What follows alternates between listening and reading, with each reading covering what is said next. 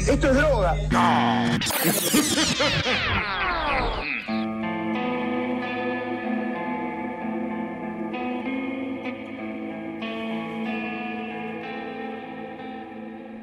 Muy buenas, buenas a todos el oyente. Bienvenidos a una nueva y esperada edición de Mambo Criminal. Yo soy el Muni y conmigo, como siempre, los indivisibles Santi Barril y Flor Cuncún. ¿Cómo andan, muchachos? ¿Qué hace, Munegreta? Yo me siento muy completo. Muy completo me siento hoy. Por supuesto, porque como dije, indivisibles. Exactamente. La verdad, siempre, siempre atinas a blanco. Está en fase G0. Cada uno de ustedes son como, como ceros, no se pueden dividir. claro, tan quiescentes. Uno, tenés que decir los quiescentes. Los quiescentes antibarril y Bruno. No empecé con cosas raras, ¿qué? Los quiescentes, boludo. ¿Nunca escuchaste hablar de, la, de la teoría de los quiescentes? O la leyenda de los quiesentes, mejor dicho. ¡La leyenda! ¡Sí! Claro. ¿Entendés? Mira, tenemos que decir. Hoy vamos a ver el- la leyenda de los quiesentes, el capítulo 17. Los trapitos al sol. Chan, chan, chan, y una música muy dramática. Y sí.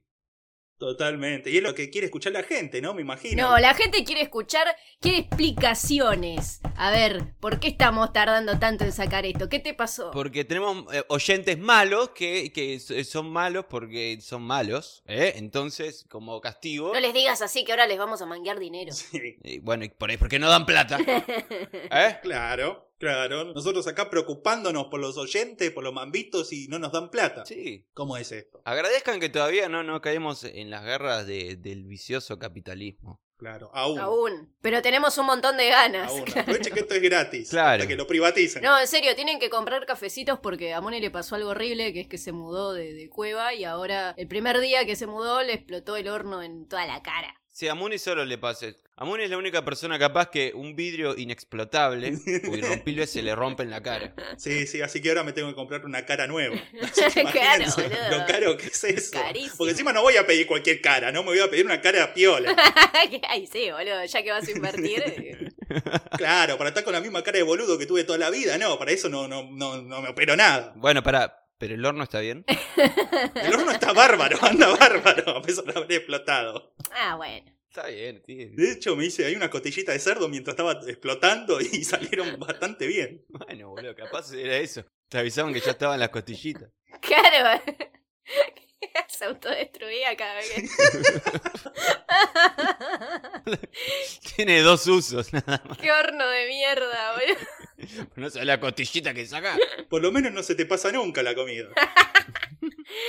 Me gusta bien cocido.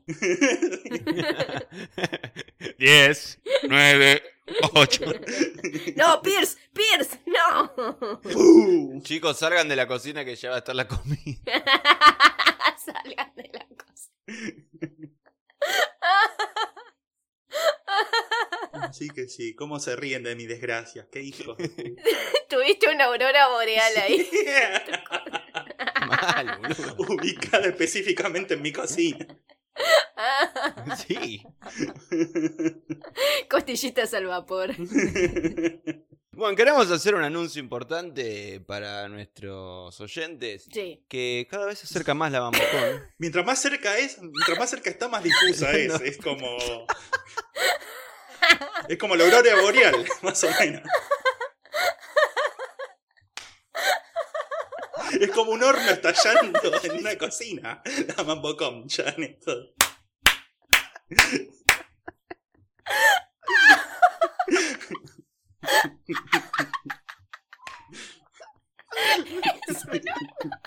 encanta este eslogan. Es un horno estallando en una cocina. Estallando en toda tu cara. Esa es la Mambocom. Ah. Es la Mambocom. Ah, ya. Pero bueno, bueno, tenemos un par de aseveraciones un poquito más. más, más certeras, ¿no? ¿O Sí, no? decidimos por lo menos el lugar. Eso ya es un montón. Sí. No le vamos a decir, lo, va- lo va a tener- lo van a tener que pedir en privado. No, vamos a dejar una serie de pistas. una búsqueda del tesoro. Lo más molesto, boludo. Pero bueno, eh, les- va a ser en la, la ciudad de Buenos Aires. Eso sí, no sé si Muni quiere dar otro dato. Va a ser en el barrio de San Telmo, podemos decir. Ajá, sí. Eh, va a ser a la noche. Y está cerca de, de Consti, cerca de lugares eh, accesibles para que todo el mundo vaya y venga cómodo. Y es bolsillo friendly también, o sea, no, no está barato, pero son cosas que están en... en- Exacto, pocket friendly. Seguramente sea tipo tarde-noche y, no sé, un fin de semana, calculo yo, para Sí, que... sí, sí, para poder dárnoslos en la cara como, como un horno estallando. Claro, Exactamente. justamente. Esas son las certezas que tenemos hasta ahora, era MamboCom, de a poquito vamos a ir tirando más. También, bueno, hablando de cafecito, como estábamos hablando antes, queremos agradecer a Vanellín, Darío El Borra, Tira de Asado y a Paola por los aportes tan necesarios en estas caóticas semanas. ¡Vamos! Ay, nos dejaron mensajes re lindos y re graciosos aparte. Estuvieron mandando memes muy chistosos. Bien, Yo hacía un bien. montón que no entraba al cafecito para leer los mensajes y me caí de risa. Yo vuelta entré y me caí de risa. Claro, así que gracias por la guita y gracias por la risa. Sí, sí, sí, sí, son lo más. Les agradecemos. Todos los aportes fueron para la cerveza, que me tomé yo. Para ponerte internet, porque en realidad no estábamos pudiendo grabar porque no tenías internet. Y, y con eso estás pagando Fiverr. Sí, eso. Y Muni necesita un horno nuevo. Así que empiecen. a- Pongan para que yo pueda alimentarme. Exacto. O que, o que deje de comer comida cruda. También, ¿no? Ya va, ya va la tercera vez que se intoxica. sí. Así que si me desmayo en medio del, del episodio, es por el hambre y por la intoxicación. Bueno, está bien, también lo tengo en cuenta. No sé si curarte con una pastilla de carbón o una tira de asado. Puedo probar con ambas. ¿Por qué una pastilla de asado? ¿Eh? Ah. Eh. O directamente el carbón. La tira de carbón. Le tiramos carbón. Desmayado y le tiramos carbón. Yo le voy a ir a tirar glitter. Y cuando se va a despertar se va a estar muy enojado. Lo que decayó mi calidad de vida desde que empecé a hacer este podcast no tiene explicación. Desde que nos conocemos. Desde que no conocemos lo que decayó mi calidad. Es inconmensurable lo que decayó. Pero bueno, Bueno, de- eh, hoy tenemos la tercera pan- parte del señor Ted Bundy y sus hazañas, aventuras y... y cosas y más cosas lindas que ¿Qué más? lo que todo el mundo está esperando. La tercera Mm. y última parte de la historia de Ted Bundy. Mirá, loco, que te tomo la palabra, eh, te estoy tomando la palabra. Está anotando, boludo. Está re Te enojado. estoy tomando la palabra, ¿eh? Que te estoy grabando. No tendré horno ni cara, pero sí tengo la, mi palabra. Es lo único que tengo, como Tony Montana. Todo lo que tengo en este mundo son mis huevos y mi horno. Y eso no lo cambio por nadie, ¿me oye? Cara quemada. Así que bueno, seguimos con la historia de Ted Bundy. Bueno, ¿qué había pasado? ¿En qué quedamos? Habíamos dejado la historia en enero de 1977, con Bundy condenado por el secuestro de Carol Laronche y siendo extraditado a Colorado, acusado por el asesinato de Karen Campbell, ¿no? Es llevado a la cárcel del condado de Aspen, la cual para Bundy fue una mejora, porque tanto el edificio como el régimen de disciplina de esa cárcel era más del estilo de un pueblo chico, en el que solo había ladrones de poca monta y borrachos agresivos que los encerraban por una noche Sí. comparado con la cárcel de Utah, donde estaba, fue un cambio bastante bueno para él. Y además, pronto comenzó a ganarse la confianza de sus carceleros, logrando que se relajaran y obteniendo algunas comodidades dentro de la prisión esta. Claro. A todo esto, a Bundy también lo ayudaba el hecho de que no fuera el criminal ni el caso más notorio en Aspen en aquel momento. Durante ese mismo tiempo se estaba llevando a cabo en la ciudad el juicio de la cantante francesa Claudine Longuet, Ese nombre no es real. Nah, nah, nah. aparentemente una figura Nah. famosa internacional de la canción en aquellos Nah, años. Santi, vos escuchaste ese nombre, ¿cómo se va a llamar Claudine Long? Es una invención de los medios. Es una conspiración. Dijeron, bueno, 1977, estamos perdiendo el oro. Vamos con una cantante francesa y después nos enemistamos con Medio Oriente. ¿Qué les parece? Sí, vamos. ¡Sí! El plan perfecto, le salió a la perfección. Sí. Porque Claudine Longuet estaba detenida en Aspen por haber matado de un tiro a su pareja y celebridad local de Aspen, Spider Savage. Nah. ¿Qué? ¿Qué, qué- qué tenés que decir ahora contra Spider Savage? Nah, él, él solo se está diciendo las cosas contra sí mismo con ese nombre. Spider Savage. Lo voy a googlear mientras ustedes cuentan esto. Sí, bueno. Pero bueno, la cuestión que lo mató al chabón, a Spider. ¡Era igual a Ted Bundy! No, Era muy parecido a Ted Bundy. Ahora les muestro en Discord. A ver. Y se confundió quizá, le quería, lo quería matar a Ted Bundy y lo mató a Spider. O abrí un estúpido PowerPoint sin querer. Ahí está, ahí lo estoy mandando a Discord. Ah, mira. Era, era Ted Bundy. Era el estilo de la gente en esa época. Es todo lo que quería Ted Bundy, boludo. Estaba esquiando. Tenía en tu caso.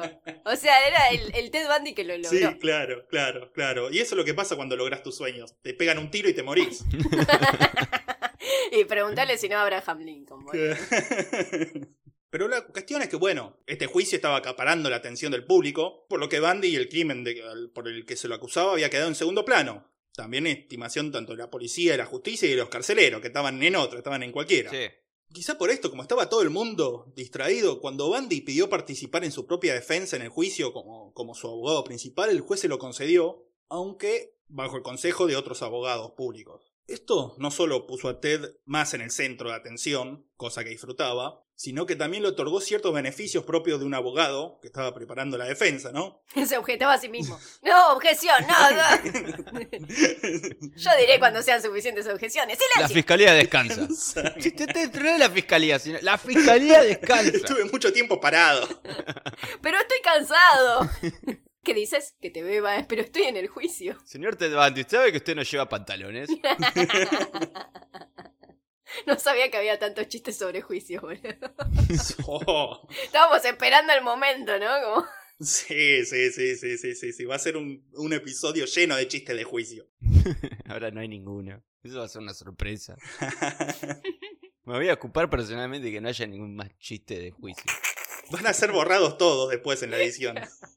Pero bueno, la cuestión es que tenía ciertos beneficios por ser su propio abogado, los cuales entre otros estaban el de poder usar la biblioteca legal pública, la cual se encontraba en el segundo piso de la corte de Aspen, Mm, y también el poder andar sin esposas ni grilletes cuando se encontraba ahí en la biblioteca, ¿no? claro. Y estas pequeñas libertades parecían haber mejorado el ánimo de Bundy, que cuando no se pasaba horas en la biblioteca, se la pasaba haciendo ejercicio en su celda. Especialmente un ejercicio bastante peculiar, para el que se trepaba hasta la segunda cama de la litera de su celda y se tiraba al piso, aterrizando siempre con los pies, para ganar fuerza en las piernas. Estaba practicando ya para saltar de algún lugar muy alto el hijo de puta. Pero nadie sospechaba nada, ¿eh? Nadie sospechaba nada. Claro. Mira, mírenlo ahí a Ted jugando. El loquillo Ted, como siempre, claro. Saltando como un gato. Sí, sí, sí, sí, sí, sí. Los gatos y Ted Bundy siempre caen parados. Pero bueno, así pasaron los meses hasta la tarde del 7 de junio de 1977, cuando Bundy, que se había preparado poniéndose varias mudas de ropa al mismo tiempo, aprovechó la distracción de sus guardias, la falta de los grilletes y la ventana abierta de la biblioteca para saltar los 10 metros que había desde la biblioteca a la libertad. Eso pasa en la película esa que hace Zac Efron, eso lo muestran. Se esguinzó uno de los pies al caer, pero esto no le impidió salir corriendo ante la atónita mirada del único testigo de- del escape, una señora que justo pasaba por ahí e inmediatamente entró a la corte a preguntar si era normal que la gente se tirara de la ventana. Ese es humor muy inglés, boludo. Dale, no existe. Que tan al pedo tenía que estar. Es una película de Monty Python esto, boludo. Mal. Claro, es la película de Monty Python que no dejaron pasar. Ahí le ponemos la, la canción It's Raining Men. Aleluya. Aleluya. Caía sobre la vieja. La señora ahí todos los días pasando por la biblioteca después. Para que le cayera más Ted Bundy. Claro. Ayer pasé por tu casa y me tiraste un Ted Bundy. Chistes de mierda que eran esos. Los Soy odiaba. tan vieja, boludo. Soy tan vieja. Y no sabemos cómo terminar igual el chiste, así que si a los mambitos se le ocurre qué, qué rima con Bundy, Claro. sería buenísimo. Obviamente al enterarse la policía salió a buscarlo y cerró las dos rutas de acceso a la ciudad. Pero Bundy, quizá previendo esto, no tenía ninguna intención de huir por ahí. Y en cambio, se internó en los bosques de Aspen con el objetivo de escaparse por ahí entre los árboles y las montañas salvajes del lugar. Pero no te perdés, o sea. Pero no hace frío. Bueno, eso es lo que pensó Bundy, porque cinco días después decidió volver a la ciudad abatido por el hambre, el frío y la lluvia. Estoy muy cansado. Esto no salió como Sí, planeado. sí, sí, sí, sí. No había pensado tanto lo difícil. Me lo imagino saliendo del bosque, todo lleno de ramitas tipo Homero, ¿viste? Como sale con los bichitos, todo, diciendo, ay Dios, menos mal que nadie vio eso. Menos mal que nadie vio eso. ¡Libertad! Tengo frío y medio. Claro, básicamente, exactamente. Volvió a Aspen de- delirando el hambre, el frío y el cansancio. Robó un auto el cual manejó tan erráticamente que pronto fue detenido por un policía, el cual pensaba que era un conductor borracho. Bueno, Lo para, lo reconoce en el acto y lo lleva inmediatamente a la cárcel, donde lo esperaba una horda de periodistas. El escape más estúpido de.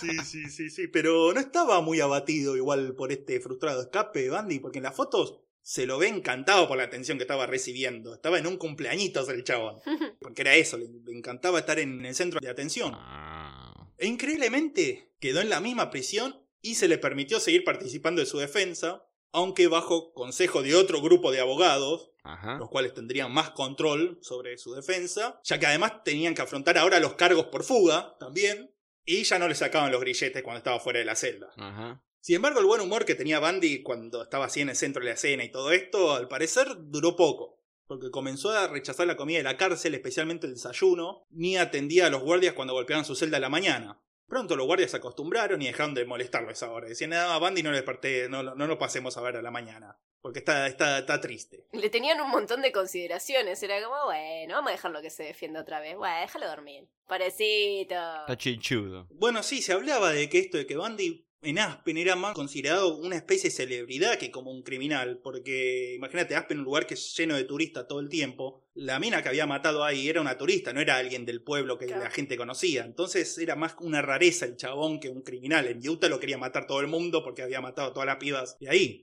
Acá estaba todo mucho más relajado. Mm. Entonces estaba en eso, había bajado mucho de peso, parecía deprimido, aunque seguía comprometido con su defensa, continuamente chocando contra el consejo de sus abogados, lo que sería una constante en todos los juicios de Bandy. Sí. Ahora, el juicio estaba tardando en llevarse a cabo, muchas veces por las propias jugarretas legales del propio Bandy, que usaba todo lo posible para dilatarlo, por lo que pasaron seis meses en los que Bandy se portó bien, hasta la noche del 30 de diciembre del 77. Aprovechando que por año nuevo la mayoría de los guardias estaban en sus casas, durante la noche Bandy logró hacer un hueco en donde colgaba la luz de su celda. Dejó todos sus libros legales en su cama y los tapó con sábanas y frazadas, provocando la ilusión de que estaba durmiendo. Se metió por el hueco, aprovechando los kilos que había perdido en esos meses, y ya en el entretecho, en los tubos esos, cerró el hueco. Esto ya lo había hecho un par de veces antes para ir conociendo más o menos la estructura del edificio y por dónde salir, así que pronto salió de los tubos de ventilación hacia la vivienda un guardia que vivía dentro de la cárcel. Y como lo había planeado, el chabón no estaba en su casa, se había ido a una fiesta con su familia, así que se metió en su casa, agarró el armario, se puso ropa de civil y se fue simplemente caminando de la prisión, demostrando que Aspen es el mejor lugar del mundo para cometer un crimen. Claro. El chabón había ahorrado 700 dólares durante esos meses, sí que andaba bastante cargado de guita, hizo dedo hasta Denver, en donde se tomó un avión hasta Chicago. Y recién entonces, 17 horas después de su escape, fue cuando los guardias se dieron cuenta que se había escapado el chabón. O sea, son guardias. ¿Entendés que la palabra dice que están de guardia? Literalmente tenés que asegurarte que un tipo no se escape de una celda. O sea, Pero ahí, cha, para eso viven ahí algunos guardias, boludo. Por eso hay predios dentro de las cárceles donde están ahí los guardiacárceles. Claro. Era año nuevo, tampoco sea tan corta ¿Qué te pensás? ¿Que eso es por diversión? Pues no. Yo no escuché reír a nadie, excepto los guardias cárceles. Excepto con eso de los ruidos. claro, el que estaba al lado de la celda de Bandy que hacía ruido, por eso se escapó el chavo, no lo aguantaba más.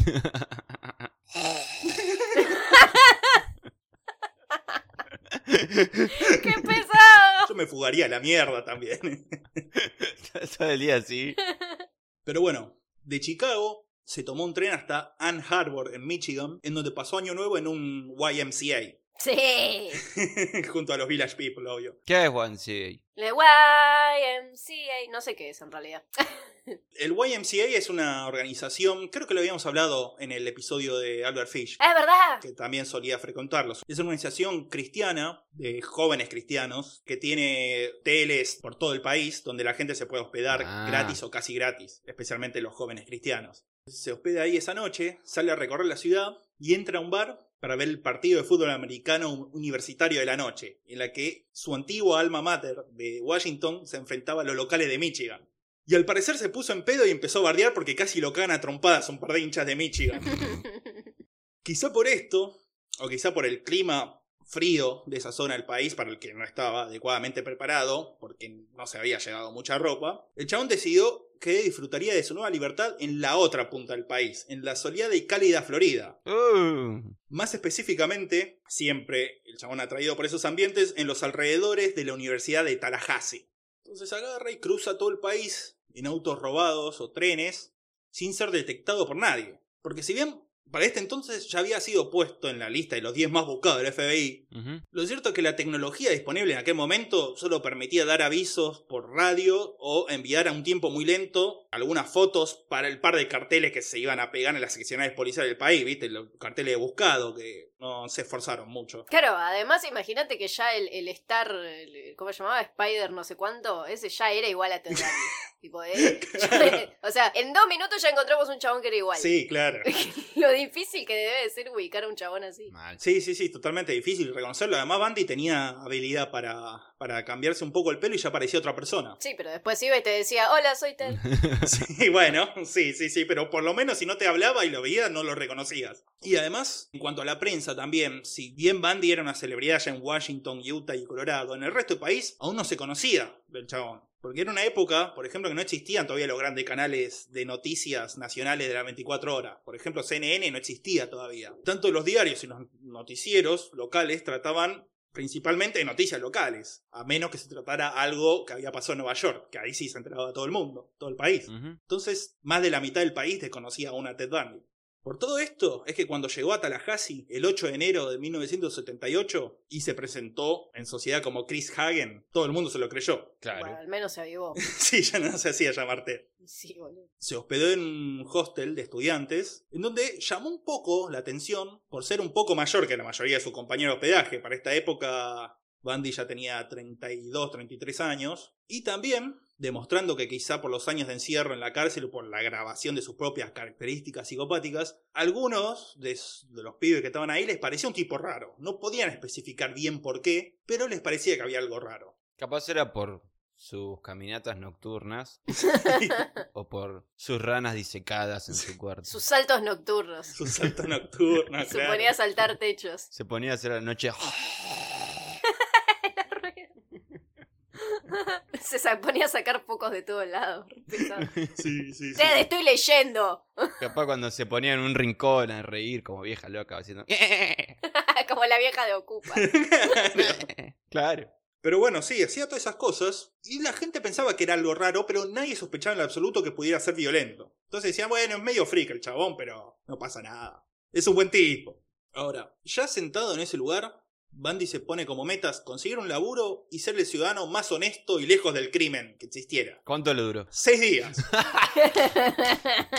Ah, se acercó bastante. bueno, sí. Claro, te iba a decir lo mismo. Sí, sí, sí, sí, sí. Primero le fue difícil conseguir un trabajo honesto sin una identificación legal. Ted, ya te dije que a los clientes se les sirve helado, no se les saca la cabeza. Pero queda mejor así. Mano loca. Sí.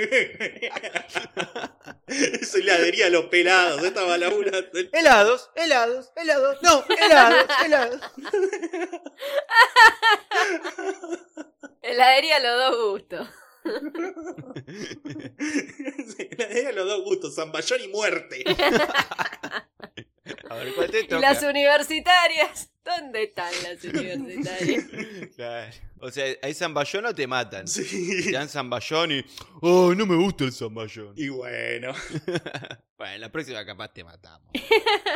¿con qué hacían el zamballón en esa heladería? Con Jones. O sea, te lo dice, te lo dice el nombre. eh. Fue un mal chiste. ¿Ponían a mucho John bailar zambas? Hice un chiste peor para salvarte, Flor. gracias, gracias. Me siento cuidada por la producción.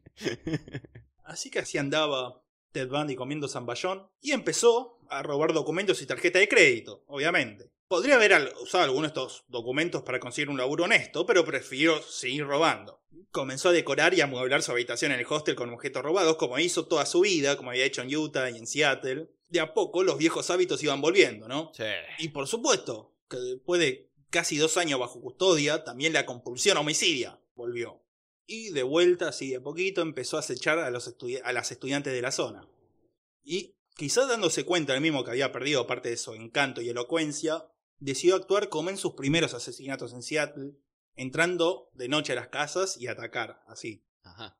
Había fijado su vista en Cheryl Thomas, una estudiante de la universidad a la que había seguido hasta su casa un par de veces. El sábado 14 de enero a la noche se acercó hasta su casa para entrar, pero vio que justo enfrente de la vivienda esta había un auto que se había averiado y un par de tipos arreglándolo. Entonces, jugando que había demasiados potenciales testigos, decidió seguir de largo. Ajá. Intentó secuestrar a una mujer al azar en la calle, pero se le escapó. También fue visto espiando por ventanas en casas y residencias estudiantiles, aunque también sin éxito. Ah. Finalmente decidió ir hasta Sherrocks, un boliche popular de la zona, frecuentado por estudiantes, especialmente por las estudiantes de Chi Omega, una de las sororidades de la universidad, la cual tenía su residencia al lado del boliche. Viste las sororidades y fraternidades de las universidades yankees que nunca entiendo muy bien qué son, pero bueno, son un club para ponerse en pedo, básicamente. Un club para tinchos y Cintia. O sea, ¿era un club de solo de, de pibas o qué? ¿Cómo? Esta sí, era una sororidad. ¿Qué? Entró y le dijeron, ¿qué le pasa a esa pelona? Sí, más o sí, menos. bueno. Sí, no, el boliche este era un boliche normal, pero como la residencia de la sororidad esta Chi Omega estaba al lado, era frecuentado todo el tiempo por pibas de esta, de esta sororidad. Ah, bueno. La idea de Bandy, obviamente, era levantarse una mina en el boliche y después matarla. Pero el problema que, otra vez, como dijimos, el encanto y el poder de seducción que tenía Bandy antes estaba en franca decadencia. Claro. Se ve que estaba tan abstraído en su modo predador que exudaba una vibra muy oscura, muy creep, muy rara el chabón. Y esto fue atestiguado por varias gente que estaba en el boliche, varias minas a las que se acercó el tipo a hablar y dijeron, no, este tipo es bastante siniestro, no, le voy a dar bola. Para mí era que había adelgazado tanto que ya tipo tenía los ojos todos hundidos, estaba ahí parado. Solo, solo estaba parado, pálido ahí todo. Seguía con las ramas que salieron del bosque. Capaz se- acercaba diciendo... Totalmente. Totalmente. "Ah". ¿Por qué las chicas no me dan bolas? Si uso mis mejores líneas. Si tomo lache. Ese sonido fue particularmente gutural. Se felicitaba a sí mismo, ¿no? Porque se defendía a sí mismo y también se Sí. felicitaba. Era su propio wingman. Era este el de Capuzoto que iba a bailar y no la ponía nunca. a mí me gusta más Finn Collins, Bon Jovi. y porque lo pasan en Aspen. Claro. Todo tiene sentido. Claro, claro. Así que Bandy no se levantó a nadie en el boliche, entonces enfurecido y frustrado, sale y fija su vista en la residencia, Chi Omega, la que estaba justamente al lado de la, del boliche. Dándose cuenta que la puerta tenía una cerradura rota, agarra un palo de madera que había sido cortado como leña y estaba afuera, y entra al edificio. Con total silencio entra en una de las habitaciones donde estaba Margaret Bowman, de 21 años, que estaba ahí dormida, y pasando del silencio y el sigilo a la furia violenta en un segundo, le reventó la cabeza con el palo, la golpeó y después la estranguló. La cagó a palos, boludo, literal- literalmente la cagó a palos. Literalmente la cagó a palos y la estranguló. Después cubrió el cadáver con las sábanas y nuevamente en silencio se fue a otra habitación de la residencia donde estaba Lisa Levy, de 20 años, también dormida. Repitió lo que había hecho con la piba anterior, pero agregando algo que no había hecho hasta entonces y demostrando el nivel de violencia bestial por el que estaba poseído, la mordió por todo el cuerpo mientras la golpeaba y la estrangulaba. Ah, estaba del orto. Sí. Claro, dicen que casi le arrancó un pezón de las mordidas, por ejemplo. Sí, pero es un pelotudo, por eso después le va a jugar en contra. Hecho esto, también la cubre con una sábana y de vuelta en silencio, pasa de modo así bestial a modo silencioso en un segundo. Se va a otra habitación en donde dormían Katy Kleiner y Karen Chandler. Atacó a Katy primero con el palo y después a Karen. Les causó grandes daños, pero no llegó a más porque escuchó que alguien estaba entrando a la residencia. Ah, o sea, no, no, no iba a parar. No, No, boludo, si estaba hace un montón de meses sin matar a nadie. claro. Todo recluido y sacando focos por ahí. Como que estaba, le agarró un berserk ahí que de- no podía parar. Encima, una habitación al lado de la otra, todas pibas, ¿sabes qué? Estaba en Disney. Ah, Entonces se fue del cuarto, dejando a las dos mujeres inconscientes, y se escapó del lugar, aunque no pudo evitar ser visto por la estudiante que había llegado justo. Este ataque a las cuatro pibas que estaban ahí le había tomado 15 minutos. Ahora, para suerte del testigo, Bandy no se había percatado que había sido visto, lo que probablemente le salvó la vida. claro. La piba esta, que sí lo vio cuando se iba, primero alertó a las autoridades de la residencia y después llamaron a la policía, los cuales descubrieron a los cadáveres y a las pibas que habían quedado malheridas. Y mientras todo esto pasaba, Bundy, que aún estaba satisfecho, volvió a la casa de Cheryl Thomas, su víctima original de esa noche, que estaba a cinco cuadras nomás de la residencia Chi Omega. Y mientras escuchaba el sonido de las sirenas policiales que ya estaban llegando a la zona, Bandy se mete a la casa todavía con el palo de madera que había usado en los asesinatos anteriores. Ahora, a diferencia de sus otras víctimas esa noche, Cheryl Thomas estaba despierta cuando Bandy entró, por lo que gritó y alertó a los vecinos, que después de escuchar el grito y un par de ruidos más sospechosos llamaron a la policía. Entonces, Bandy llegó a golpearla con el palo, violarla y estrangularla, pero tuvo que huir antes de poder matarla.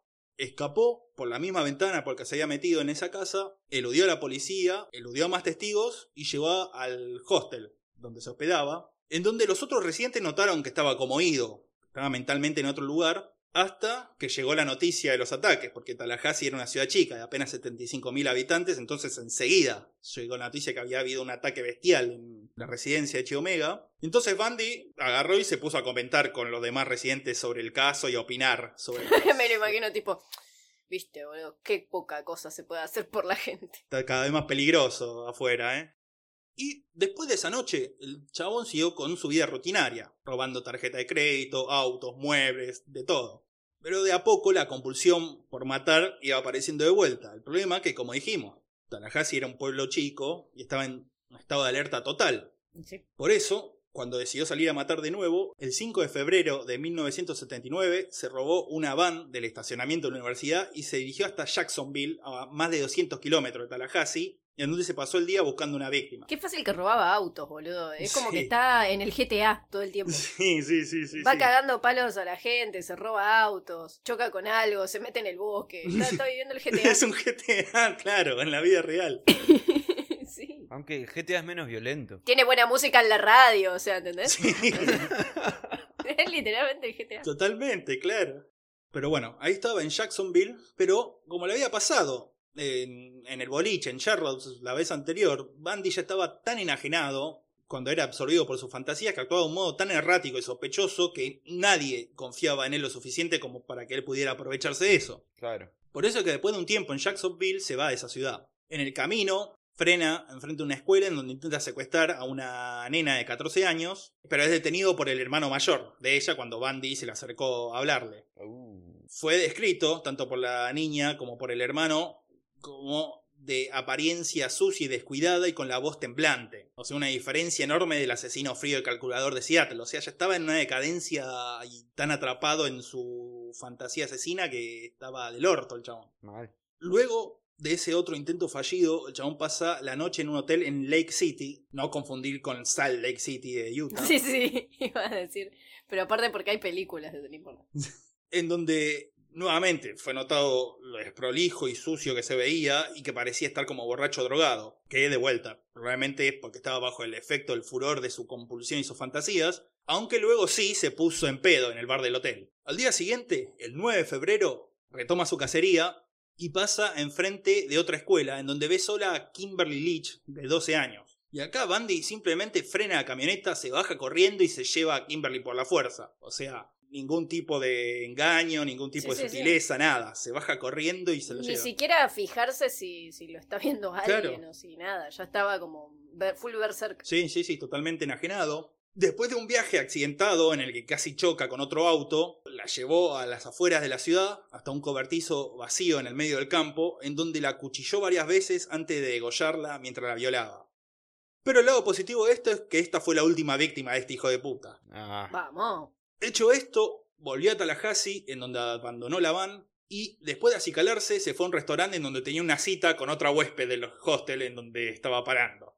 Para este momento, las noticias sobre los asesinatos en Chi Omega y la desaparición de Kimberly Leach habían llegado ya hasta la policía de Washington, la policía de Utah y la de Colorado, las cuales se contactaron inmediatamente con las autoridades de Florida y les advirtieron que podría ser obra de Ted Bundy y le pasaron toda la información que había sobre el chabón. Como si supiera de esto, o por lo menos intuyendo la posibilidad de que estuviese pasando esto, el chabón Bundy ya se estaba preparando para abandonar Tallahassee, ciudad en la que apenas un mes antes se había prometido quedarse un largo tiempo siendo un ciudadano modelo.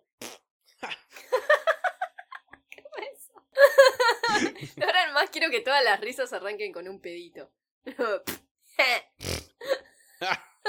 Así que estaba Bundy en la cita y cuando terminó se robó un auto y lo estacionó a un par de cuadras del hostel para cargar alguna de las cosas que se había robado y largarse. En eso estaba cuando pasa una patrulla, la cual, extrañada porque era la una de la mañana, se detuvo y le preguntó quién era y qué estaba haciendo. Ajá. ¿Pero qué pasa acá? Claro.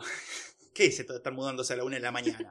Entonces, si bien al principio Bandy pudo mantener la compostura lo suficiente como para inventar una historia y todo eso, la policía empezó a revisar el auto y encontró una patente dentro del auto. Bandy le dijo que la había encontrado tirada en la calle. La policía agarra la patente y va hasta el patrullero a dar el número de la patente encontrada a ver si pertenecía a un auto robado. Entonces Bandy aprovecha y se larga a correr y rápidamente deja atrás al cana.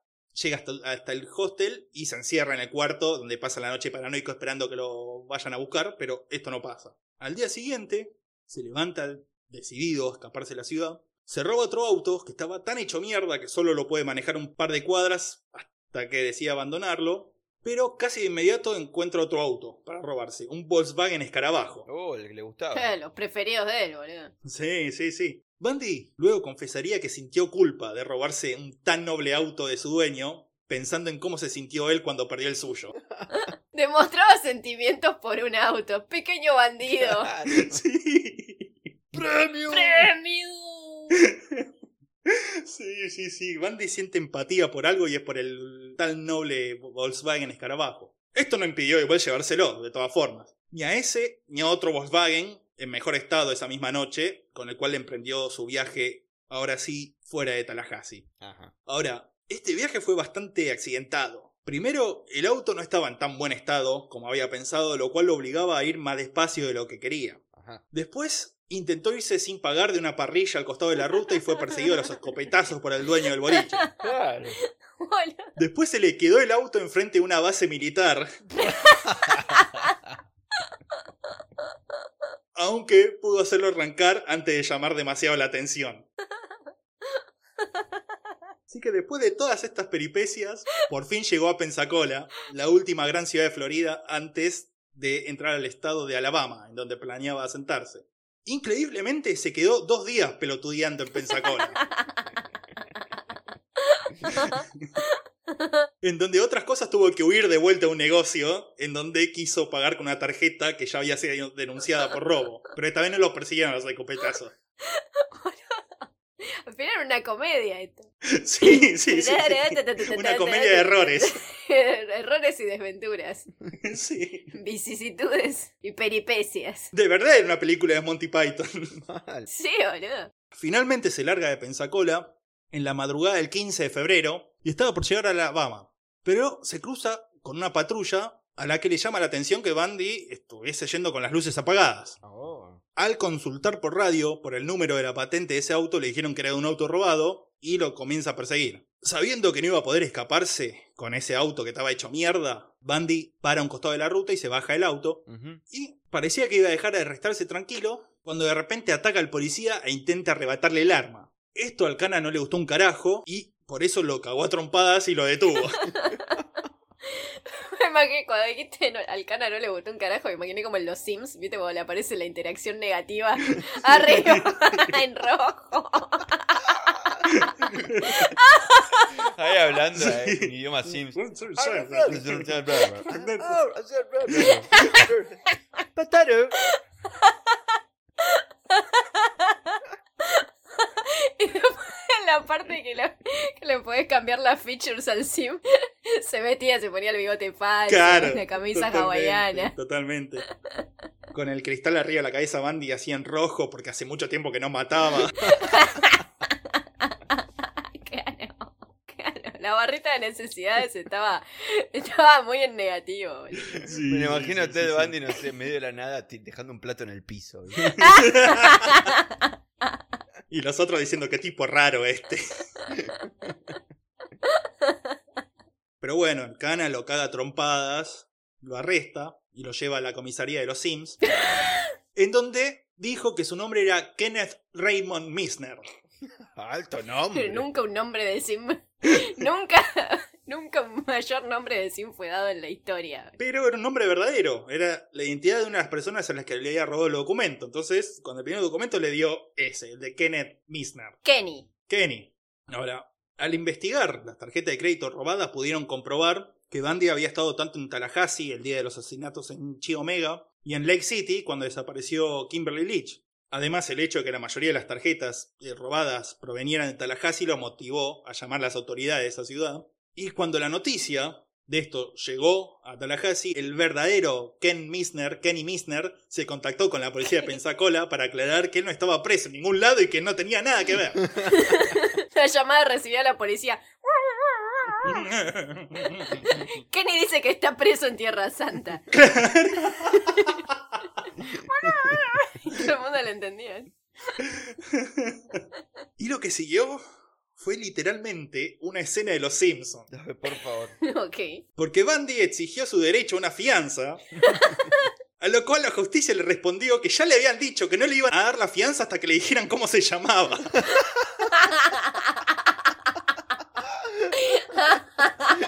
Bueno, bueno, bueno, ¿cuándo nos van a dar las fianzas? Yo me tenía hasta aquí. con- su reglamento.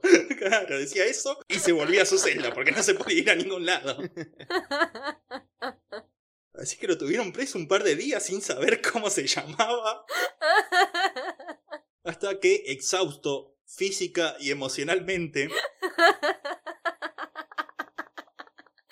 Estaba muy cansado. sí, sí, sí, sí, sí, ya estaban de vuelta a la barrita. La sí. Estaba tan cansado que llegó a un trato con la ley. Revelaría su verdadera identidad si lo dejaban hacer un par de llamadas. Sí te digo, Bart. Pero. Entonces llamó primero a su familia y después llamó a Liz, su novia de Seattle. Liz, tanto tiempo. Amor mío. Estoy preso en Pensacola. Ay, Dios. Que sí, básicamente le dijo eso. No, no, para disgusto. Pobre Liz, boludo. Chalo, boludo. Sí, sí, sí. Y después, sin decirlo explícitamente, más o menos le confesó que era un asesino serial. Más o menos. ¿Cómo así para más o menos? Sí, sí, no, porque no le dijo. Sí, yo las maté a todas las, todas las pibas, pero le llamó y le dijo, sí, no. Vas a tengo como un problema y no me puedo controlar y, y trato de controlarlo, pero no puedo parar de hacer todo esto. Y Liz le dijo, ¿tiene algo que ver con las pibas muertas de Seattle? Eh, más o menos, le dijo. Y le advirtió que las noticias que iban a llegar sobre él iban a ser tremendas. Y también le confesó que una noche, en las que las ansias que tenía por este problema que tenía eran tan grandes, había atorado la chimenea de su casa para asfixiarla a ella, a Liz. Y Liz recordaba que una noche se- que se fue a dormir después que Ted se fuera a su propio departamento, se despertó en la madrugada con la casa llena de humo, la cual había adjudicado un desperfecto en la chimenea. Claro. Pero no, había sido Ted Bundy que tenía tanta gana de matar a alguien que casi la mata a ella. Después de esta llamada, sí, rompió definitivamente Liz su relación con él. Bueno, Sí. creo que estuvo bien, ¿no? Sí, sí, sí, sí, sí. Ya a esta altura en demasiadas red flags. Claro. Ni siquiera, ni siquiera una mormona lo perdonó, boludo. O sea, ese nivel. Sí, sí, sí.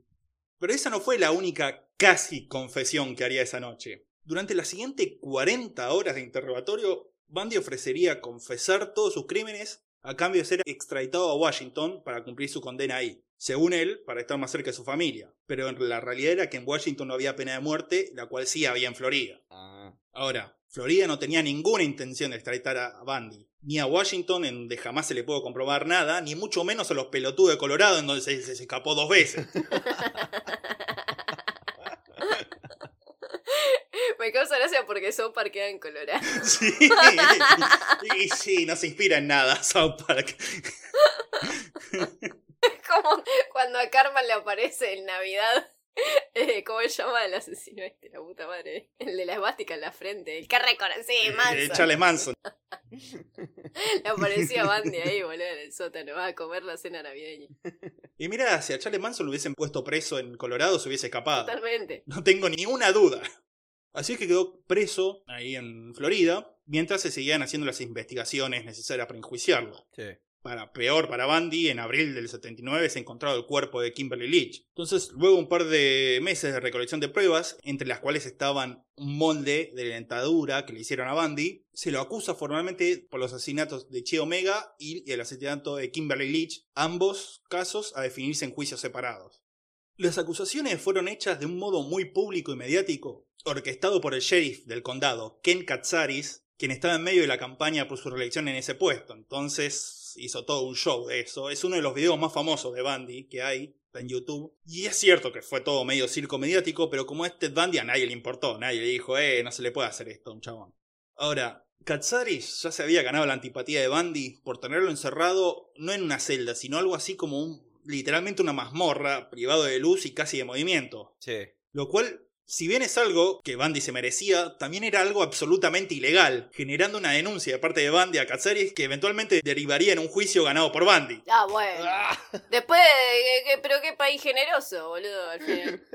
Es ilegal lo que hiciste. Bueno, pero también morder un pezón y matar a cuatro. Claro. Bueno, sí, pero no lo podían tener preso en una mazmorra. De hecho, no sé por qué tenía una mazmorra. No, boludo, hay, hay límites, hay límites para todo. O sea, Pero bueno, por esto es que Bandy ya en una situación más normal había recuperado la moral y lejos de las casi confesiones que había hecho en febrero, ahora nuevamente profesaba su inocencia, había voz. Ajá. recuperó la razón, porque la moral, la verdad que no, la moral un carajo. Eh, bueno, su propia moral. Ah, bueno, ahí sí. Más aún, pidió otra vez ser su propio abogado y otra vez le fue concedido. Usted no aprende. Esto seguramente lo hicieron por las ganas que tenía la justicia de, de fritarlo al chabón, porque recordemos que una de las leyes no escritas del derecho es que jamás de los jamases uno tiene que ser su propio abogado.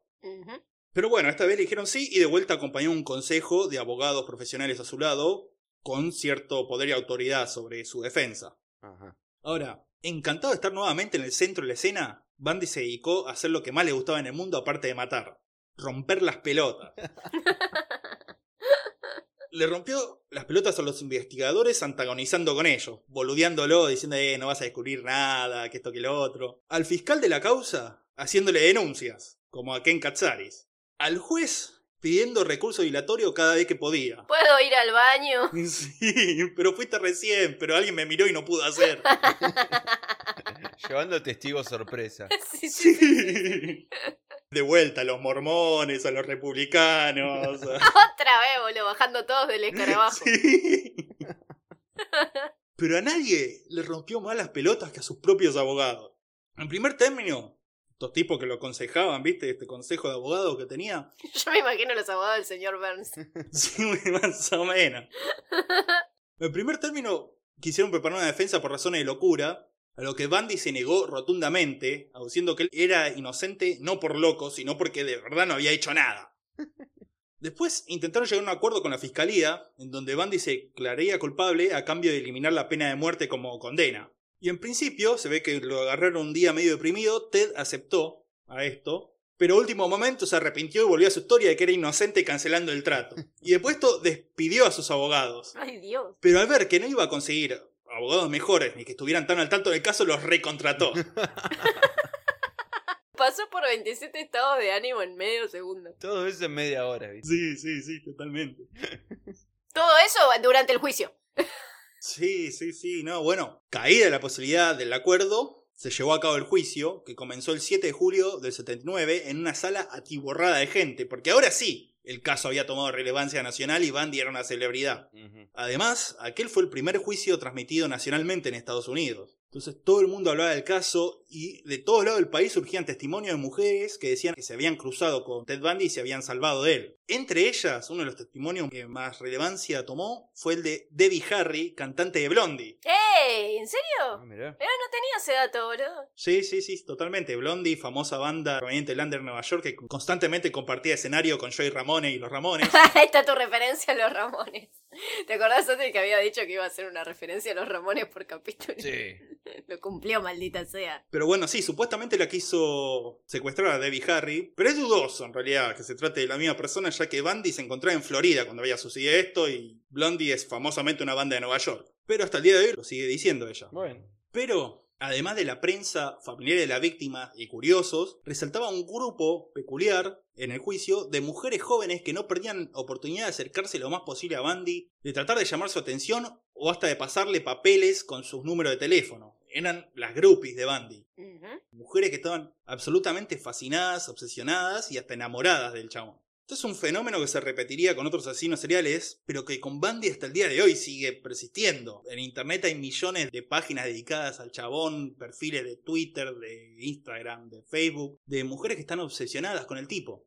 Pero ninguna de estas groupies era como Carol Ann Boone. Carol había sido compañera de trabajo y amante de Ted en Seattle y había quedado enamorada de él todo este tiempo. Y se recontactó con el chabón después de que rompiera definitivamente con Liz y él la tomó como su novia inmediatamente. Ajá. Carol creía ferviente y honestamente en la inocencia de Ted. Solamente ella y Luis, la mamá de Ted, creían en él todavía. Pero creían de verdad, de verdad posta a posta, que el chabón era inocente.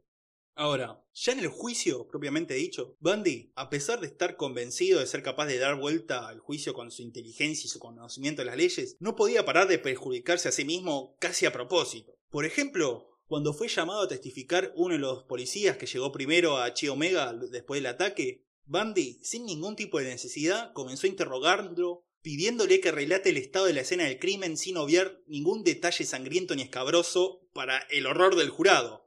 Le pidió que dijera el estado de los cuerpos, las manchas de sangre, todo, todo, todo, las lesiones que había hecho. Y después de esto le pidió, con otras palabras, que lo volviera a hacer, que volviera a contar todo. Dios. Y para cuando lo intentó por tercera vez, el juez determinó que sería redundante y le pidió a Bandy que siguiera con otra pregunta. Y entonces Bandy declaró que no tenía más preguntas y se fue a sentar en- al banquillo, absolutamente orgulloso de lo que había hecho ante las atónitas y furiosas miradas de sus abogados. Vos sos redundante, no vos sos redundante. Se acabó la sesión, inició la sesión. Y el tipo orgulloso de eso. Y los abogados diciendo, "Ves que sos pelotudo, ¿cómo vas a- ¿por qué haces eso? Era Homero en el auto, viste que es el único que va sonriendo, todo lo miran con cara de orto. Sí, sí, sí, sí. Ahora, cuando en otra ocasión uno de sus abogados impidió que volviera a hacer lo mismo con otro testigo, Bandy se enojó, se levantó y le pidió al juez que declarara nulo el juicio por las acciones perjudiciales de un equipo de defensa tan deficiente como el que tenía, provocando que uno de sus abogados artísimos se levantara y abandonara el juicio en ese momento. Se acabó. Claro, yo dijo, no, basta, loco. Se acabó, me voy de aquí. Literalmente agarró, se levantó. mientras Bandy hacía eso, el chabón se agarró sus papeles y se fue a la mierda. Después, en otra jornada, el juicio tuvo que retrasar su inicio un par de horas porque Bandy se había atrincherado en su celda en protesta. Qué pesado. ¿Qué protesta de qué? ¿De qué estaba protestando? Y porque consideraba su defensa negligente y que el juez no lo entendía en, su- en la situación en la que estaba. Hizo un berrinche en la celda, boludo. Sí, sí, sí, sí. Y cuando por fin lo llevaron a la sala, el juez lo cagó a pelo, como a un nene. claro. Diciendo, señor Bandy, este juicio había quedado pactado que arrancara a las 8. Le pido que por favor de ahora en más sea puntual. Ay, papá, ¿en serio hiciste un berrinche de nene chiquito? Se iba arrancando el pelo, Bandy, cada vez. Cada vez que lo metían preso, boludo. para que no lo pudieran reconocer los testigos. Pero bueno, cuando no estaban pasando estos momentos de payasadas psicopáticas, el juicio continuaba su rumbo y era un desfile de testimonios y pruebas condenatorias contra Bandy. Y finalmente, la evidencia que definió el juicio fue el molde que habían hecho de la dentadura de Bandy, la cual coincidía 100% con las marcas de mordidas en el cuerpo de Lisa Levy. Exactamente. El 23 de julio, para sorpresa de nadie excepto de Ted, que estaba en un cumpleañitos, es declarado culpable y sentenciado a la silla eléctrica. Y luego de otro apasionado discurso declamando su inocencia, Bundy es llevado a la prisión a esperar el juicio por Kimberly Leach, el cual comenzó en enero de 1980. Pero ya está, boludo, mátenlo, ¿qué tanto? O sea, ¿qué tanto juicio, boludo? Ya está. Y era otro fiscal que quería ganar fama, seguro. Claro. Ah, bueno, sí, es verdad. Empezó el juicio en enero del 1980. Esta vez Bundy no tuvo tanta participación, aunque es destacar cuando llamó al estrado a Carol, su novia, para interrogarla sobre su carácter, diciéndole, no es cierto que yo soy buen tipo, que soy amoroso, que soy cariñoso, que sería incapaz de hacer una cosa así. Y en un momento, Bundy le pregunta si ella se casaría con él, a lo que Carol contesta entusiastamente que sí, lo cual, debido a una extraña ley de Florida, al haber pasado eso en un edificio público ante presencia de un juez y en una sesión abierta al juzgado, fue declarado legal y efectivo en el momento. O sea, se casaron en ese mismo momento mientras la interrogaba a mitad del juicio. Qué ganas de hacer circo, boludo. Increíble. Sí, totalmente, totalmente. Y tuvo otro momento de protagonismo durante los alegatos finales, en el cual hizo un discurso en el que se comparó con Jesucristo, lo cual no cayó para nada bien en el jurado. Más grandes que los Beatles. Sí. Y nuevamente fue declarado culpable y condenado a la silla eléctrica. Esta vez ni para ti fue una sorpresa. Claro. Fue recluido en el pabellón de la muerte, donde según Bundy era tan fácil entrar a alcohol y drogas que se le estaba dando la pena más que durante el resto de su vida. Ajá. Varios periodistas se interesaron en hablar con él para escribir su historia, ¿no? Porque era una historia de la puta madre. pero la mayoría se iban decepcionados, ya que por supuesto que Bandy apeló cada una de sus sentencias y por lo tanto debía mantener su inocencia y decir, no, es todo mentira, fui condenado injustamente. Pero se notaba que quería contar un poco su historia verdadera, ¿no? Como muchos asesinos seriales se sentía íntimamente orgulloso de sus crímenes Claro. y estaba esperando alguna forma en que pudiese hacerlo sin comprometerse judicialmente. Y sí, imagínate estar haciendo todo ese circo, tener todas las groupies, Sí. toda la atención mediática del país y no poder decir, uy, sí, vieron, estuvo re piola lo que hice. O sea, al contrario, tiene que, que reprimirlo y negarlo, lo, lo- seguro lo estaba carcomiendo por dentro. Totalmente. Y la forma de más o menos hablar de esto le llegó cuando unos periodistas con los que ya había estado hablando por meses y que estaban hinchados las bolas de su mentira, le propusieron lo siguiente. Le dijeron, mira Ted, ya que vos sos graduado con honores de la Facultad de Psicología y además tenés un conocimiento casi total de este caso por ser acusado y además fuiste abogado de vos mismo, ¿Qué te parece si haces un perfil psicológico del tipo que había cometido estos crímenes? ¿O nos contás qué tipo de hombre era el que podría haber hecho esto y cómo lo podría haber hecho? Y Ted saltó ante esta oportunidad y hablando en tercera persona, como diciendo, este hombre a esta mujer la habría engañado de este modo, se la habría llevado de este, de este modo, sin nombrarse a sí mismo, contó la mayoría de los datos, fechas y circunstancias que conocemos hoy en día sobre sus crímenes. Que seguramente solo conocería él. Sí. O sea, en la tercera persona bastante al pedo usarla. Pero bueno, Pero bueno, pero, pero así zafaba legalmente. claro. Entonces decía cómo, cómo hizo todo esto. Total, eh, era una hipótesis, nada más. Claro, totalmente. Una teoría. Así que bueno, ahí estaba Bandy contando más o menos su historia. Como él tenía algo que él llamaba la entidad, que era la parte oscura de él que fantaseaba con crímenes y violaciones y que eventualmente se volvió tan fuerte que empezó a llevar sus fantasías a la vida real, lo cual se convirtió en un círculo vicioso porque, por un lado, los asesinatos en la vida real nunca eran tan placenteros como la fantasía. Claro, Pero a la vez, mientras más mataba, más fuerte se volvía la fantasía, haciendo que no pudiese parar. claro. Así que cuando contó todo esto, estos periodistas sacaron un libro con estas confesiones, el cual Bandy después negaría en absoluto, acusando a estos tipos de mentir. Sobre todo a Carol Ann Boone, a su esposa, con quien no solo seguía casado y con ella creyendo aún en su inocencia, sino con quien también tuvo una hija en 1982, llamada Rose. En 1984 manda una carta al FBI ofreciendo su ayuda para dar su percepción particular en la confección del perfil psicológico del asesino de Green River, un asesino serial que había llamado la atención de Bundy por atacar también en la zona de Washington, en donde había hecho sus primeros crímenes Ted y de donde era oriundo él. Entre las razones para hacer esto, Bundy pensaba en ganar algún tipo de favor con el FBI que le pudiera ser útil para escapar de la pena de muerte. Pero también porque quería ver la foto de los cadáveres de la víctima del Green River. Ah. Claro, aunque, aunque no podía matar, por lo menos. Era como ver porno, su, su Claro. propio porno. Sí, sí, y conocer los detalles de los asesinatos y todo eso. Obviamente, el FBI estaba al tanto de las verdaderas intenciones de Bundy, pero llegaron los- a cabo los encuentros igual, tanto para aprovecharse de esta precisión particular, como también para poder investigar más sobre él y quizá arrancarle una confesión. Sabían los chabones que Bundy hablaría más de él mismo como asesino que del asesino anónimo. Claro, esto no es, no es la policía de Aspen. No, no, no, Claro. claro, este era el FBI. Claro, sabiendo que el chabón, hablando de, una- de otro asesino, diría cosas sobre él mismo, sobre sus métodos, sobre su perfil psicológico, sobre todo eso. Sí. Y además, paradójicamente, ¿no? Para alguien que era tan buen manipulador como Bundy, el chabón también era extremadamente fácil de manipular.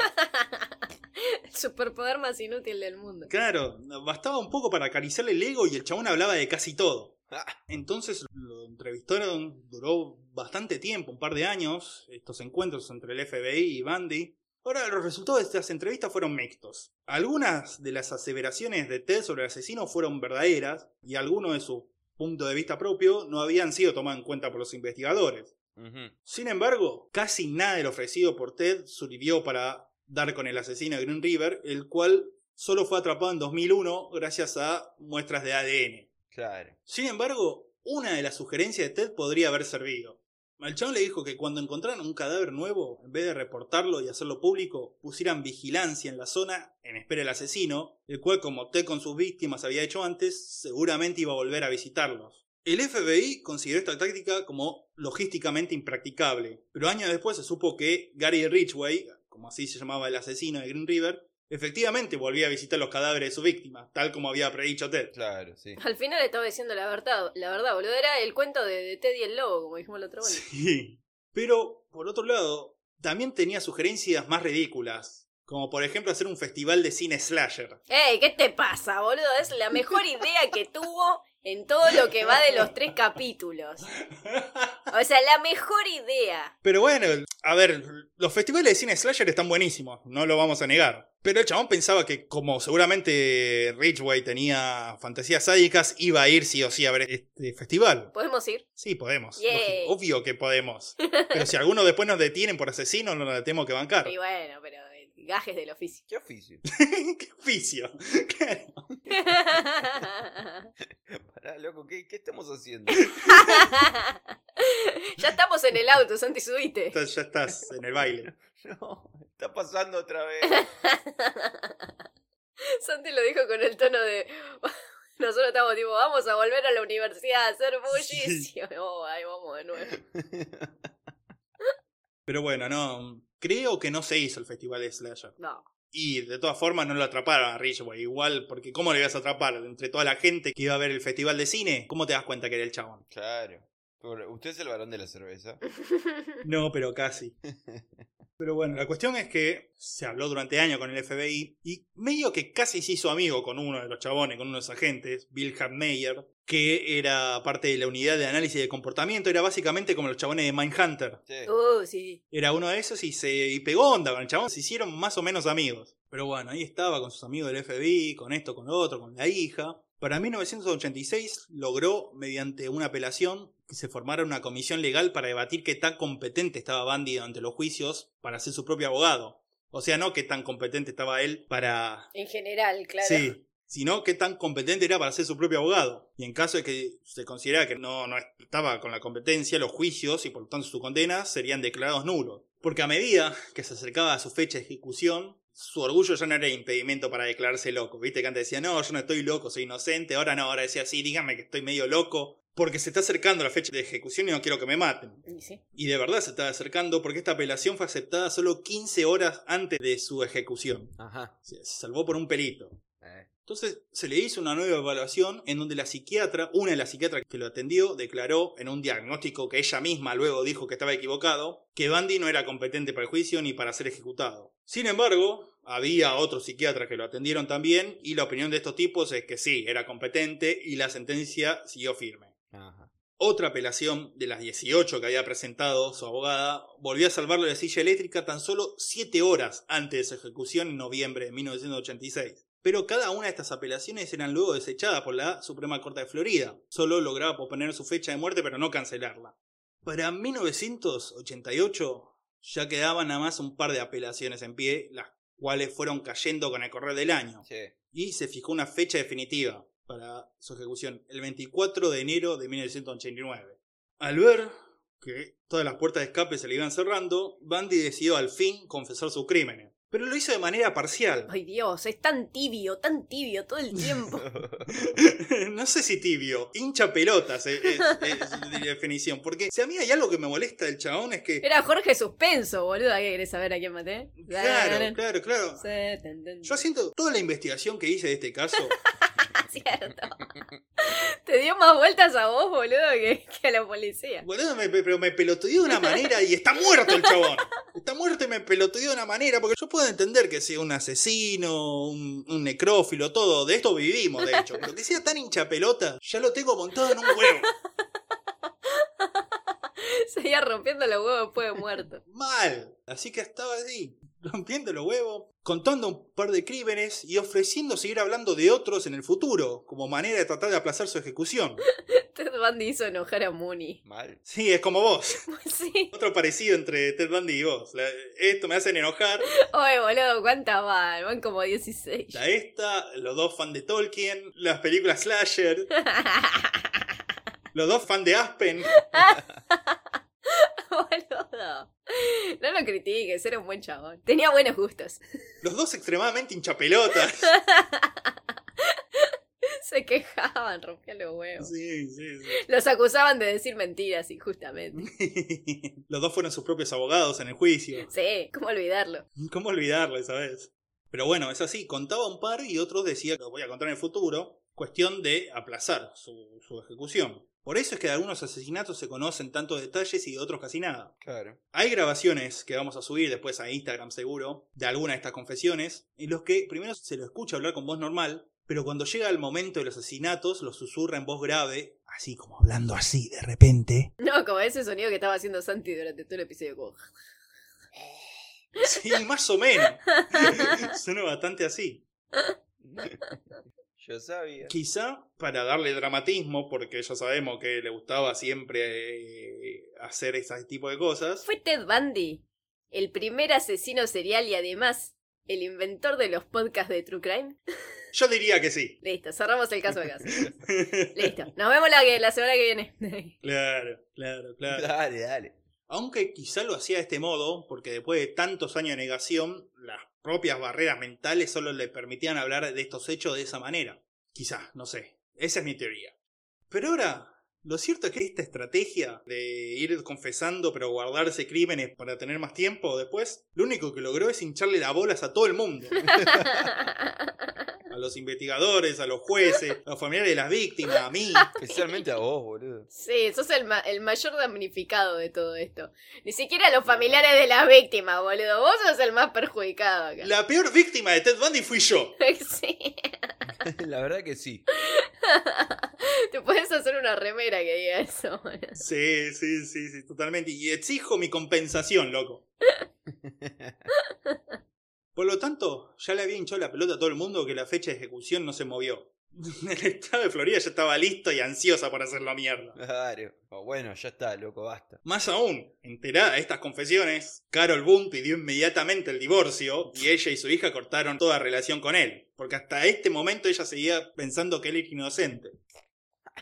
Ciertas de estas confesiones fueron comprobadas, ya que Bundy tenía información del caso que solo el asesino podría saber, o indicó dónde estaban los restos de la víctima que no habían sido encontrados nunca, y en otras confesiones aludía a la existencia de otros crímenes que nunca habían sido descubiertos. Y en otras, las cosas que decía parecían bastante improbables, como este que dijimos en el primer, eh, la primera parte, que había prendido fuego, había incinerado el cráneo de una de sus víctimas en la chimenea de su casa, Claro. lo cual es absolutamente imposible de hacer. Eh. En una de sus últimas confesiones, hecha a esta psiquiatra que lo había evaluado en la apelación anterior, el tipo dijo que habría violado a una de sus hermanas en la adolescencia, aunque esto jamás fue admitido por nadie de la familia, ni por la hermana misma, ni por nadie. Parece medio, medio raro, y es un dato que salió hace relativamente poco, así que no sabemos. Quizás era una fantasía que tenía el chabón y ya era como. Le pintó decir cualquier cosa. Quizá era una fantasía, claro. Y nadie, nadie de la familia lo confirmó. Y este dato surgió hace relativamente poco, hace un par de años, así que tampoco se investigó demasiado eso. Pero bueno, es un dato que está. Un día antes de su ejecución, Bundy jugó su última carta. Le dio una entrevista televisiva al reverendo James Dobson, predicador evangelista televisivo y fundador y presidente de Foco en la Familia, asociación política cristiana y conservadora.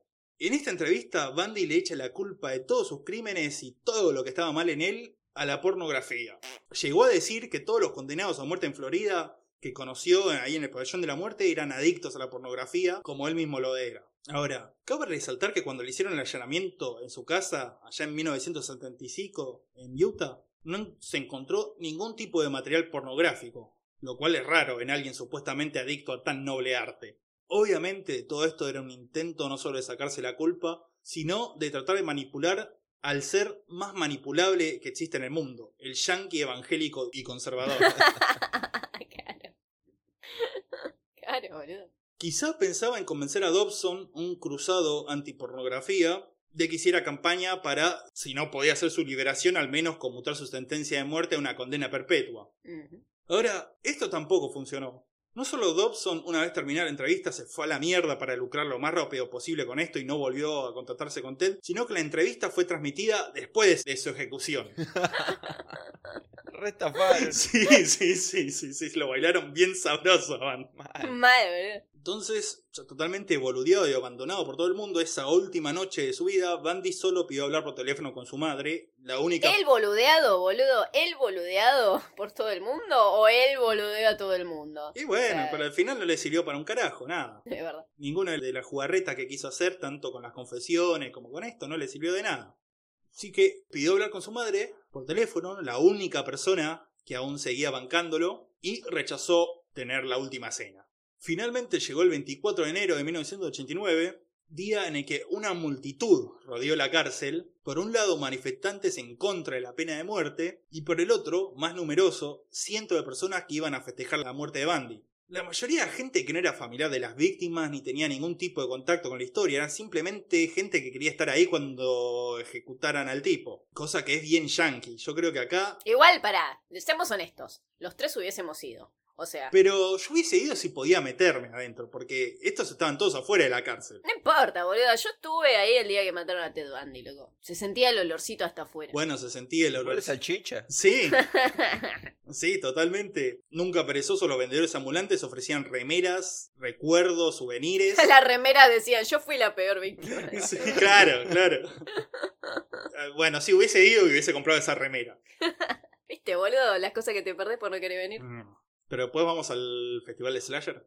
bueno, Bueno, entonces. A las 7 de la mañana, después de confesar un par de asesinatos más ante el cura de la prisión, un visiblemente pálido y asustado Bandy fue llevado a la silla eléctrica. Sus últimas palabras fueron dirigidas a su familia y amigos a quienes les dedicó todo su amor. oh, Y después fue sentado y atado a la silla, en donde a las 7 y cuarto de la mañana se lo electrocutó hasta morir. La leyenda dice que el verdugo, la persona que activó el switch de la silla eléctrica, fue una mujer. a la cual la llamamos la quiescente. Ahí está la leyenda. Ah, el círculo se cierra. Ahí está la leyenda de la mujer cara de perro. Pero la realidad es que no se sabe, ya que usaba una capucha y su identidad nunca fue revelada. Sí se sabe que le pagaron 150 dólares por ese trabajo. Así que, mira, paga bien electrocutar gente. Sí, no sé, mira, escúchame. Capaz paga más que a los médicos. Sí. Eh, ¿Cuánto cuesta matar a una Eh, persona? por eso. ¿Cuánto te pagan por matar y cuánto te pagan por salvar a una persona? Es para pensarlo. Claro. Es para pensar, mirá, en, en los 80 te pagaban 150 dólares, hoy te deben pagar más. Eh, Bueno, Así que eh, piénsenlo. eh, eh. A pedido de Bundy, sus restos fueron cremados y sus cenizas esparcidas por las montañas de Seattle, mismo lugar en donde había llevado a muchas de sus víctimas. ¿Por qué? Como última agresión contra ella, seguramente. Claro. ¿Qué, qué quiere darle? ¿Tos? como en el final de. El Gran Lebowski. Ahí está, el final del Gran Lebowski. Tira las cenizas y le- se le vuelve todo en la cara. Ah, sí. Totalmente, totalmente, porque hasta en sus últimos, hasta hecho ceniza, Ted Bundy quería romper las pelotas. Ted Bundy, nacido para romper las pelotas. De hecho, capaz lo que pasó fue una ceniza de Ted Bundy que se metió en tu horno e hizo que explotase. Seguramente, hijo de remil puta. boludo. Una mariposa bate sus alas en el extremo del mundo y mira lo que pasa. Claro, tiran la ceniza de Bundy en Seattle y a mí me explota el horno en la cara. Y sí, boludo. Así que sí, esta ha sido la historia de Ted Bundy, del cual se han escrito muchísimos libros, se han hecho incontables documentales, cantidades astronómicas de películas y una infinita cantidad de sitios de internet en el que hasta el día de hoy se siguen discutiendo e investigando los crímenes del chabón, descubriendo aún hoy en día cosas nuevas que muy probablemente van a ser obsoletos todos estos episodios que hicimos en no mucho más de un par de semanas. Está re. Muni descansa. Yo quiero recalcar que, que el resumen del episodio lo terminó como, pero la puta que lo parió de una carita enojada. Así que todo lo que investigamos, todo lo que hicimos, todo lo que hablamos, todo lo que grabamos, editamos y subimos a internet, en un par de semanas va a quedar obsoleto. Para que después vengan los mamitos de acá dos o tres semanas, che, actualicen nada, en todo el caso no. Claro, esto no era así, esto no era lo otro. Así que como dijimos, Ted Bundy estará muerto, sus crímenes habrán sido descubiertos, pero va a seguir hinchando y rompiendo las pelotas hasta el fin de la humanidad. Y con eso quiero cerrar y nunca más volver a hablar ni leer nada sobre este hijo de mil putas. Gracias.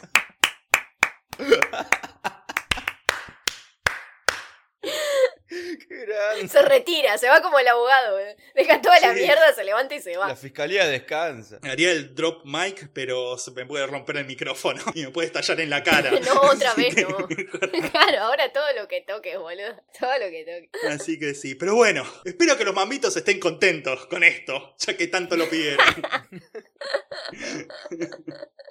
Sí, más vale. Díganle a Muni que estuvo muy bonita su investigación. Tuvo que investigar sobre Ted Bundy. Eh, se mudó mientras eh, de nuevo lo llamaron del trabajo. Sí, para ir todos Tuvo los que empezar días. a trabajar mientras se mudaba. Le explotó el horno en la cara. No tenía internet. Por favor, ocúpense de Mooney. Este hombre ha pasado por mucho, boludo. Claro. Por favor, agradezcanmelo en forma de cafecitos, lo cual nunca está mal. Sí. O Buy Me a Coffee, que lo tenemos olvidado, Eh, pero es para la gente que... Para la gente de Aspen que nos esté escuchando, eh, Eh, dale. Totalmente. Pero bueno, ¿qué les ha parecido a ustedes la historia de Ted Bundy? excelente. Del famoso, del inefable Ted Bundy. No, me pareció un trabajo de investigación impecable, Mooney. La verdad te felicito. Superfluo. Sí, sí. Sup- ya están tirando palabras que no saben qué significan, ¿no? Ah, vos lo haces todo el tiempo. Superlativo. Como en la mañana. como en la- el principio de cada capítulo. Sí. Claro. Hoy tiró una, tiró una. Atiborrado ahí. Ah, ¿Viste? La sala estaba atiborrada de gente. Y agarrada de gente. Y eso que no sé desecrar en ninguna parte de estos tres episodios sobre Ted Bundy. La acabas de usar. La puta que me parió. No. Mirá lo que haces. Mirá lo que hacen. Pero bueno, pero bueno, yo en lo particular estoy contento de nunca más tener que leer nada sobre esto. Así que bueno, Bueno, me alegro. no sé ustedes si quieren agregar algo más, eh, hablarle a los mambitos, tirar algún dato más sobre la mambocón, o inventar alguna cosa, o inventar más palabras, o hacer ruidos raros. No sé. Es un momento de libertad, muchachos. Ay. No. Bien.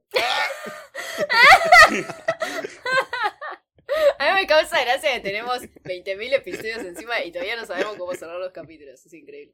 No, no, no, y nunca lo vamos a saber hacer. Ya te van a decir, bueno, chao, me voy. Tengo ganas de irme rápido. Bueno, chao. Aprovecharon sus momentos de libertad peor que Bandy cuando se escapó por primera vez y se fue al bosque. Último desahogo de soltero. Yo creo que la, la lección es que todos tenemos un poco de Bandy en cada uno. Ah, es verdad, boludo. Eh, me parece una bonita reflexión para el final de esta fábula. ¿Qué? ¿Por la hinchapelota? Sí, Sí. obvio. Bueno, Flor dijimos tenía como muchas cosas. Yo tengo un. Este, en esta nueva casa tengo un Volkswagen escarabajo, estacionado siempre. Ey, pregúntale si no te lleva a, Mm, a surfear. Sí, ¿En serio? sí, boludo. ¿Usted? ¿Podemos verlo? Sí, azul, es azul. No es amarillo, pero bueno. Ah. Ah, qué astuto. Así que eso. Si ustedes, muchachos, no tienen nada más que agregar, yo nada más quiero agradecer a los mambitos por todo, por lo de siempre, por, lo, por los likes, lo compartir, por los memazos que nos pasan. Ah, Hubo alguien que nos mandó un meme de, de Rafita de estoy feliz y enojado. lo, lo vi re tarde, boludo. me- se me salió un pulmón cuando lo vi. Muy sí, bueno. de hecho, de hecho, vamos a hacer un ranking sobre los cinco mejores memes que nos mandan. ¡Sí! Así que les pedimos esfuerzos. Uy, el premio lo podemos dar en la Mambocón. Ah, Excelente, perfecto. Me parece perfecto. bien. Así que, sin nada más que agregar, mamitos, nos estaremos viendo en aproximadamente dos semanas si no me estalla más nada. Por favor. Adiós. Adiós, Adiós, mamitos. mamitos.